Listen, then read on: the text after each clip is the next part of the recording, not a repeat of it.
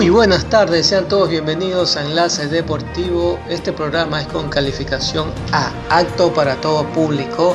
Estamos aquí para compartir con ustedes toda la información con referente al fútbol ecuatoriano. A todos se está moviendo, los equipos están contratando jugadores, se están preparando para este inicio de la Liga Pro a 2022 en esta versión donde esperamos que los equipos, eh, tanto el actual campeón que es Independiente del Valle, quien ha tenido grandes eh, contrataciones, algunos pueden decir eh, que llega la Yuya Yovi, un delantero que es, tiene su edad, pero conocemos las capacidades que tiene la Yuya Yovi. Este jugador que estuvo en Estudiantes de La Plata el año pasado, además de al inicio del año 2021, pues recordemos que él estuvo en el equipo del Ciclón, el Centro Deportivo Olmedo, donde pues eh, un jugador que realmente eh, se puso la camiseta muy profesional, prácticamente eh, jugaba solo, por decirlo así, pero sin embargo esto le dio a él para que en, Argentina pues el equipo Estudiantes de La Plata lo, llame, lo convoque, lo contrate a este jugador él ya tuvo un, paso, ha tenido un paso por, Argentina, donde pues eh, tienen conocimiento de él.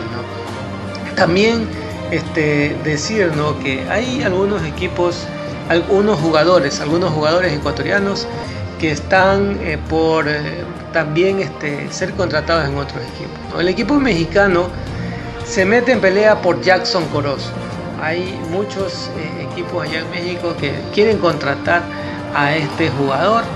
Este jugador que realmente pues eh, ha dado mucho, mucho interés por, eh, estos, estos equipos.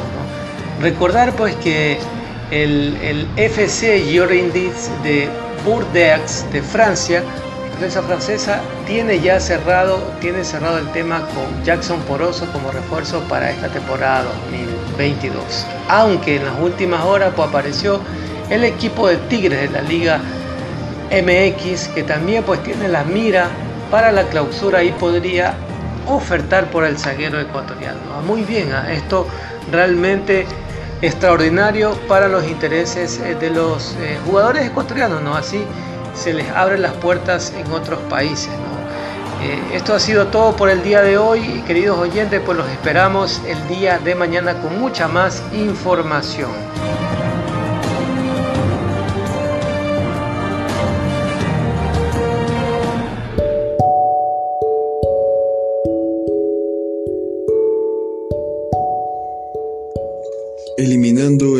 Y la tensión. Se ha dicho una y otra vez que la personalidad de éxito es la personalidad optimista, positiva, feliz, alegre por así decirlo, y extrovertida. También que mucho de lo que soy fue aprendido, que muchos de sus hábitos, sus valores, sus actitudes, sus expectativas, sus comportamientos, su personalidad, cualidades y atributos han sido aprendidos por un proceso de insumos repetición, percepción selectiva una y otra vez, hasta que se convierte en la persona que es. Y también se sabe que todo lo que tiene usted hoy en su vida tangible e intangible lo ha atraído hacia sí mismo, por ser la persona que es.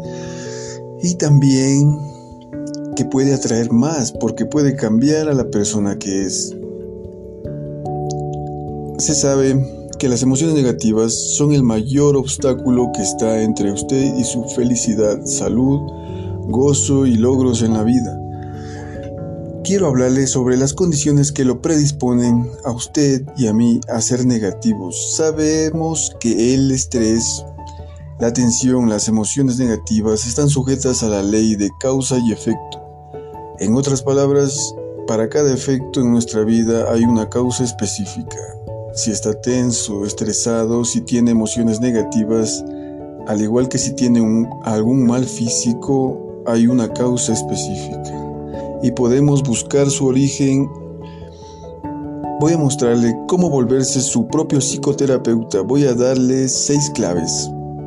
para la autoconciencia, el autoentendimiento, el autodesarrollo, así que cuando se sienta infeliz o estresado o temeroso o ansioso, cualquier cosa diferente a gozo o positivo y feliz, cuando se sienta así, podrá repasar estos seis puntos y hacer una evaluación de sí mismo y ser su propio psicoterapeuta y en un 95 a 99% de los casos podrá identificar exactamente qué es lo que le preocupa y hacerlo a un lado.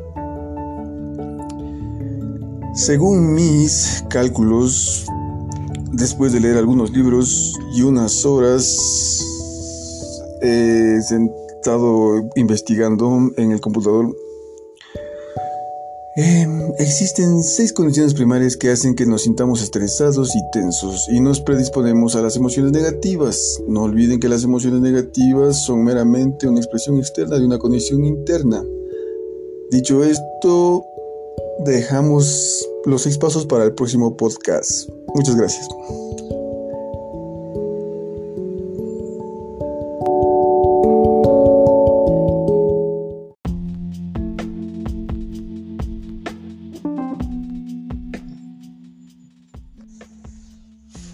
Saludos, buenas tardes amigos. Los saludamos fraternalmente en este día en el cual nos reunimos para vivir la experiencia de aprender y de compartir en este programa de radio. Así es, hoy además de, otros temas hablaremos sobre el 24 de mayo. Parte de la historia de nuestro lindo Ecuador la batalla de Pichincha. La batalla de Pichincha ocurrió hace ya más de 190 años, un 24 de mayo de 1822, en las faldas del volcán Pichincha, a más de 3.000 metros de altura, cerca de la ciudad de Quito. La campaña militar por la independencia de Quito se inició el 5 de agosto de 1820, cuando la ciudad costanera de Esmeraldas proclamó su independencia de España después de una rápida y casi incruenta revuelta contra la guarnición local. Los líderes de la revuelta, una combinación de oficiales peruanos y venezolanos del ejército colonial, junto con intelectuales locales y patriotas, formaron un consejo de gobierno y un ejército con el propósito de defender la ciudad y extender el movimiento independentista a otras provincias de la presidencia. Para entonces, el curso de las guerras de independencia en América del Sur había cambiado en contra de España. La victoria de Simón Bolívar en la batalla de Boyacá selló la independencia del virreinato de Nueva Granada, mientras que en el sur José de Martín, José de San Martín, tras haber desembarcado con su ejército en la costa peruana en septiembre de 1820 preparaba la campaña para la independencia del virreinato del Perú.